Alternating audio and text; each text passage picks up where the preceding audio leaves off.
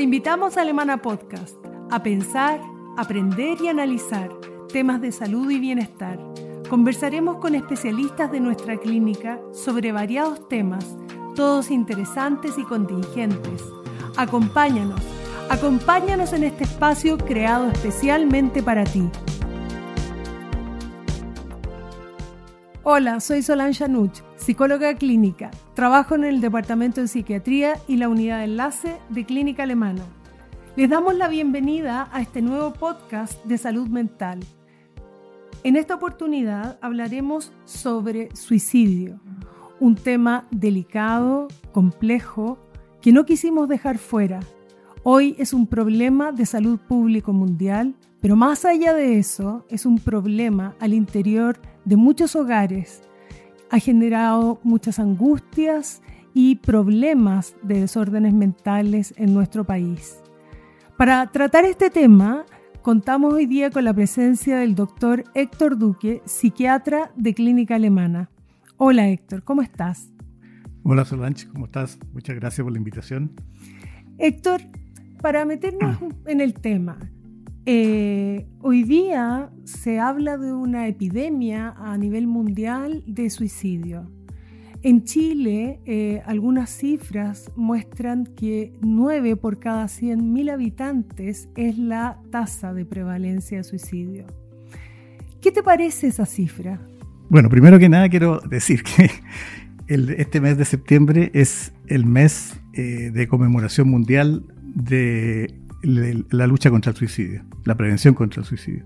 El 10 de septiembre es el Día Mundial de Prevención del Suicidio y que convoca la OMS, la Federación Mundial de Salud Mental, la Asociación Mundial de Psiquiatría y la Asociación Mundial de Prevención del Suicidio. ¿Qué, me dice esa cifra? Bueno, que estamos en un eh, nivel levemente bajo el promedio mundial, que está alrededor del 11 por 100.000 habitantes lo que no significa que debamos estar contentos. A pesar de que tenemos desde el año 2013 un Plan Nacional de Prevención del Suicidio eh, y algún impacto hemos tenido, las cifras aún son preocupantes, sobre todo en algunos grupos eh, de mayor riesgo. Ok, Héctor, y nombraste el Plan Nacional de Prevención de Suicidio. Cuéntanos algunas cositas de eso. Bueno, ese es un plan que se elaboró desde el Ministerio de Salud con la participación de múltiples expertos, usuarios, y tiene varios ejes de trabajo. Eh, y alguno, uno importante en Chile era mejorar los registros. Había otro que tiene que ver con sensibilizar a los profesionales de la salud, de la salud en general, no salud mental. También a profesores, líderes comunitarios, sacerdotes, y, la población en general.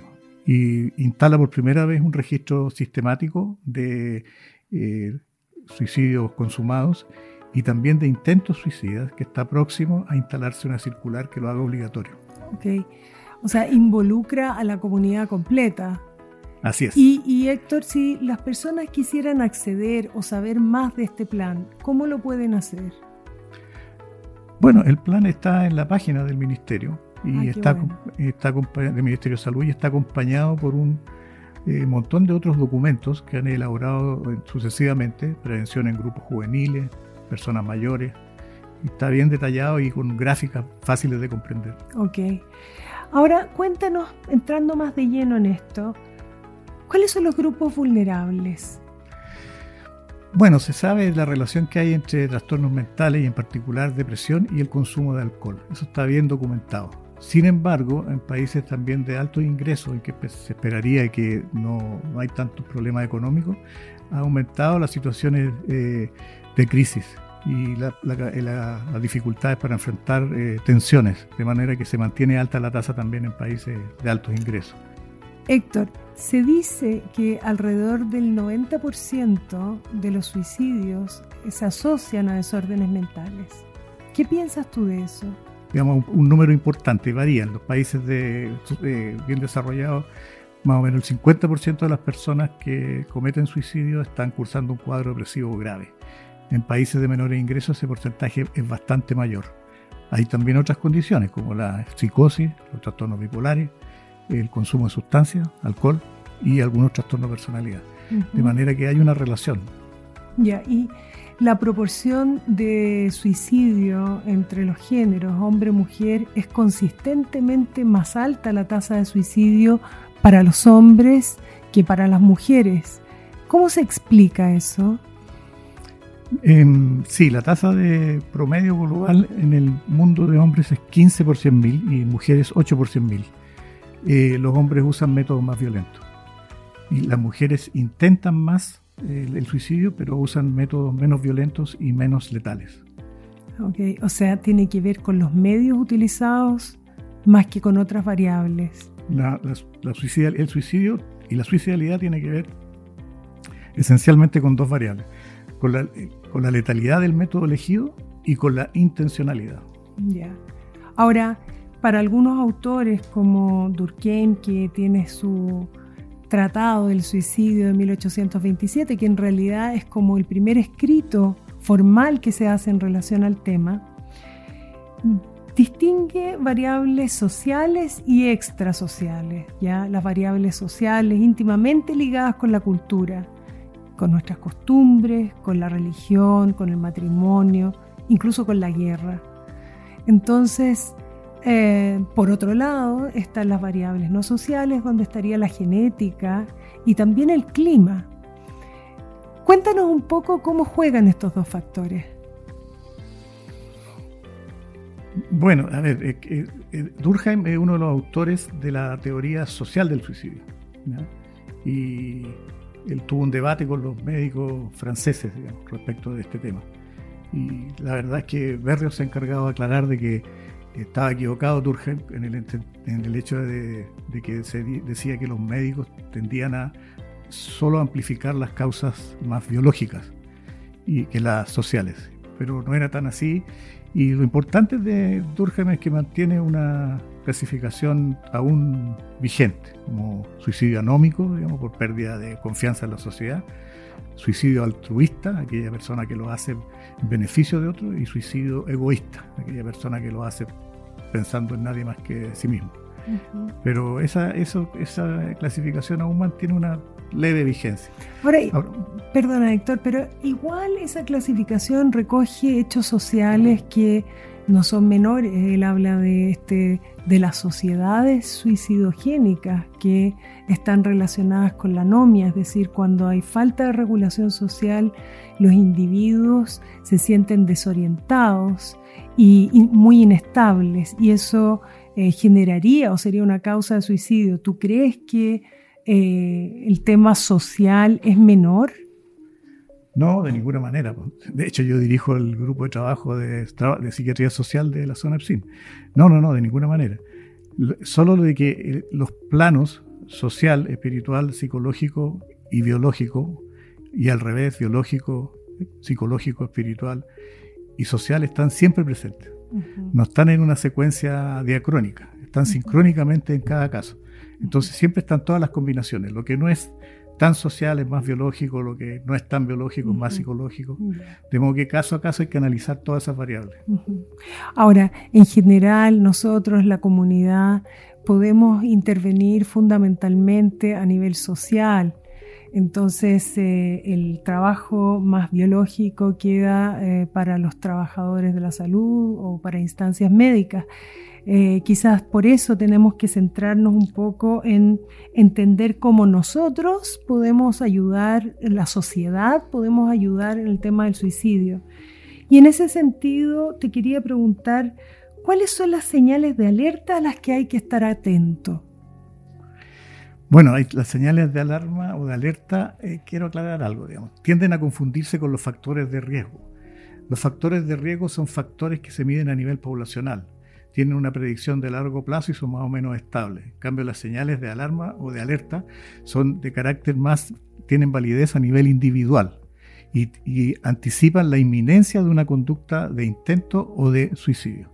Entonces, las eh, que se llaman indirectas son, por ejemplo, que la persona tenga desinterés, desánimo, desesperanza, es decir, depresión, irritabilidad o intranquilidad, pérdida de interés o fatiga, anedonia disminución del rendimiento académico o laboral, de las habilidades para interactuar con otros, aumento del consumo de alcohol, drogas, alteración de los patrones de sueño y alimentación y alejamiento de amigos y familiares, incluso los más, los más íntimos.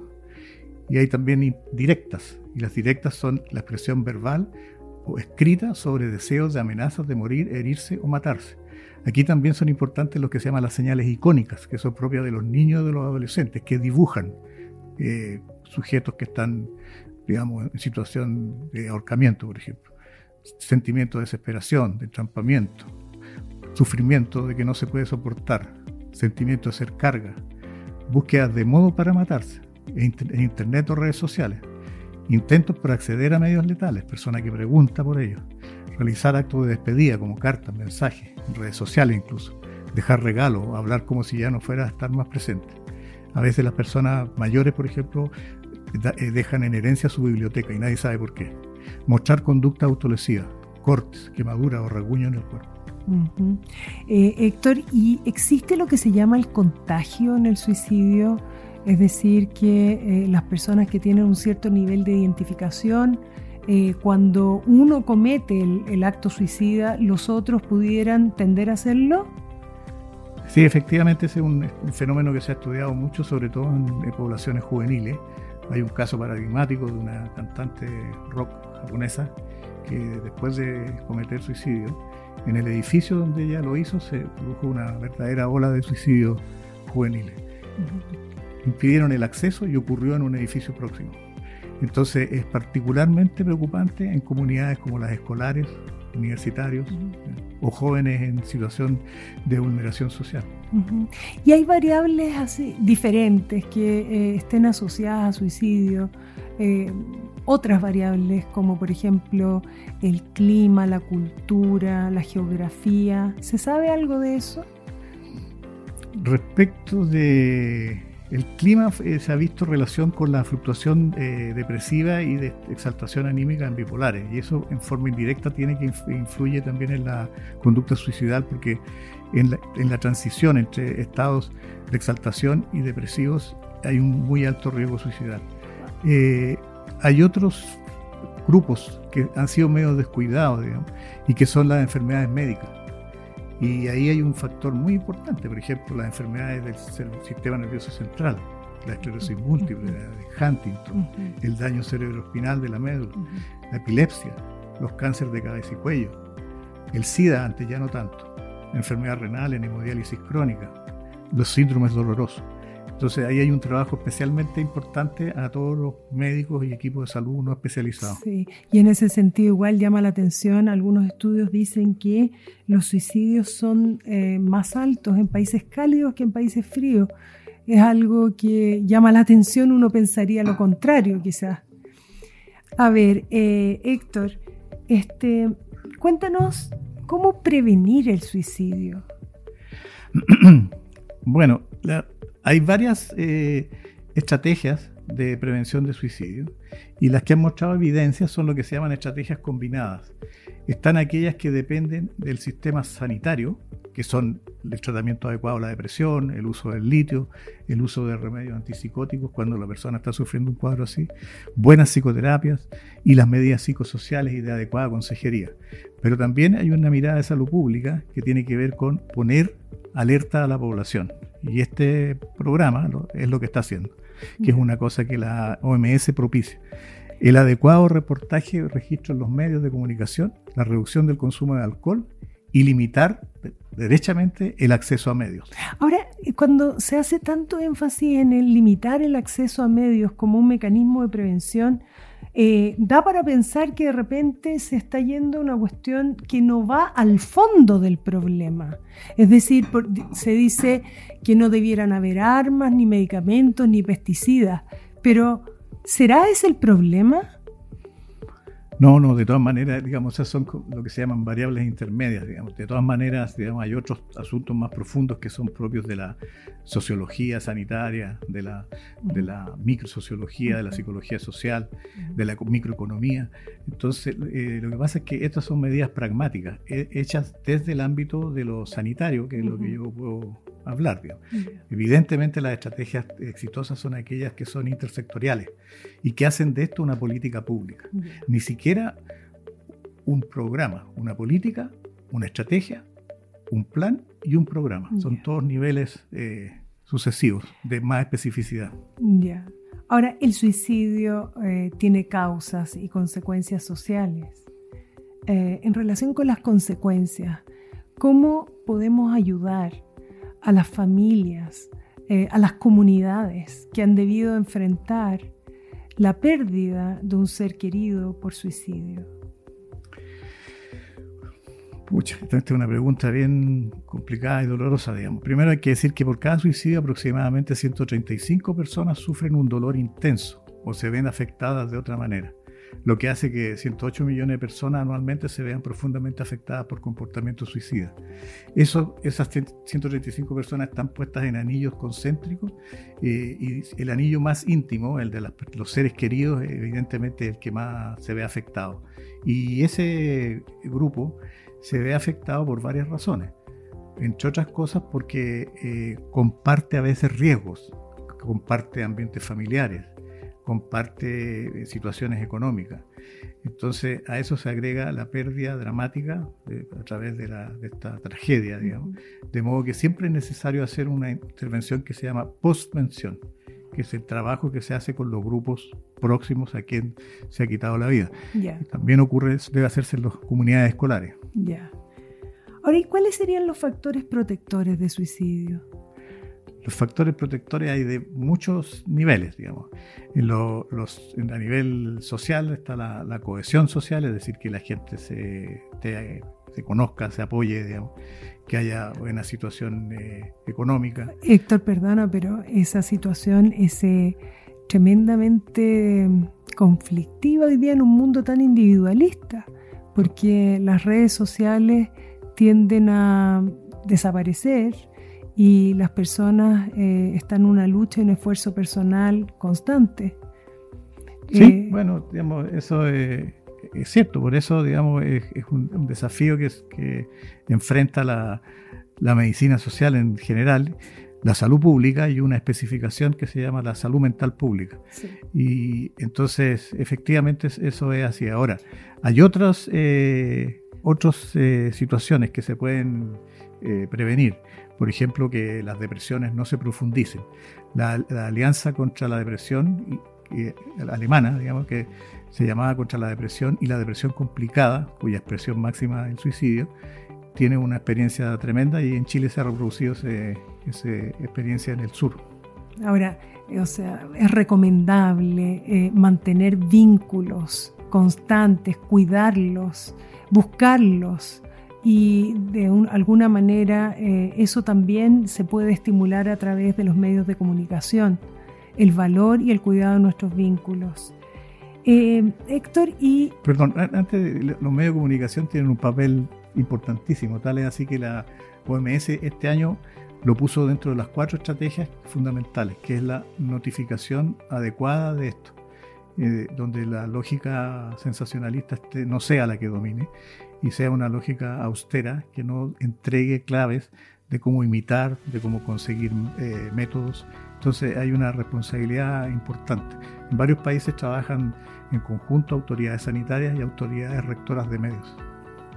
Ahora, dicen que eh, el practicar una, una tradición espiritual o tener una religión ayuda. ¿Qué piensas de eso? Eso está totalmente demostrado, digamos. Las personas que eh, tienen distintas formas de espiritualidad, ya sea religiosa o laica, son personas que tienen mayor posibilidad de eh, protegerse respecto de la suicidalidad. Eso está y en Chile han habido estudios interesantes, sobre todo con población católica. Mm. Y en ese sentido podríamos estar más expuestos porque la religión cada vez ha estado más ausente de nuestras vidas. Y mm, a ver, estamos en y no, porque digamos, hay gente que cambia, se cambia de, credo religioso, digamos, pasa de la religión católica a la anglicana, a la luterana y a otras, pero además hay gente que, eh, alguna de las formas evangélicas, pero hay gente que cultiva la espiritualidad y la trascendencia sin necesariamente ser observantes de grupos religiosos. Entonces, eh, cuando se estudia eso hay que tener eh, poco cuidado. O sea, el mantenernos cerca de nuestra vida espiritual siempre es una ayuda y siempre nos cuida y nos protege. Ahora, eh, estamos en pandemia todavía, Héctor, y em, quisiera saber cómo ha influido la pandemia en las tasas de suicidio. en nuestro medio faltan estudios concluyentes. Las sucesivas olas de, salud mental, eh, de, malestar que hizo la Asociación Chilena de Seguridad de la Universidad Católica, mostraron de que el sentirse solo, el estar bajoneado, el consumir más alcohol, fue en incremento, hasta ahora, hasta la última, la cuarta, en agosto. Sin embargo, la tasa de suicidio parece mantenerse o bajar incluso en nuestro medio. Sí. Ahora, falta aún. es paradójico pensar de repente que eh, algunos estudios muestran que la tasa de suicidio ha mm. bajado y, vale preguntarse por qué. Una de las explicaciones podría ser eh, el, el, que para enfrentar una dificultad las sociedades nos unimos, hay mayor cohesión social, se fortalecen los vínculos. ¿Qué ves tú, Héctor? Sí, eh, digamos, hay mucho de eso y también se sabe que, por ejemplo, en la guerra disminuye la tasa de suicidio. Entonces, cuando se enfrentan grandes calamidades con criterios de cohesión social, eh, disminuyen. Pero hay que tener, sí, ojo con ciertos grupos específicos y no necesariamente personas previamente enfermas, pero sí los equipos de salud. Los equipos de salud están demasiado expuestos a condiciones terribles de trabajo, agotamiento, burnout, depresión y mayor suicidalidad. Héctor, posiblemente hay algunas personas que hoy día nos escuchan que se sienten abrumadas, aproblemadas, tristes y a veces desesperadas. ¿Hay algún mensaje que tú pudieras entregarles o algunas directrices ah, para poder em, guiarse en estos momentos difíciles para ellos? Em, Sí, digamos que decir, la, directriz universal es que busquen escucha, busquen con quién conversar, busquen con quién eh, eh, ver sus problemas. Pero por lo mismo, una, una directriz universal más eh, que se ha hecho muy eficaz ha sido que la gente alrededor de las personas que están afligidas se percaten de ellos y se dispongan a abordarlos y a darles la posibilidad de hablar. Eso puede ser tremendamente aliviador y dar la posibilidad de ayuda que de otra manera no ocurriría. Gracias, Héctor. Gracias a ti, Solange. A ver, estoy realmente agradecida porque este era un tema difícil de tocar y tú nos has dado eh, muy buenas orientaciones eh, has prestado mucha ayuda a través de consejos que hoy día probablemente nos han escuchado. Así que eh, muchísimas gracias por haber estado con nosotros y a todos quienes nos escuchan los dejo invitados al siguiente podcast de salud mental que Clínica Alemana prepara para ustedes.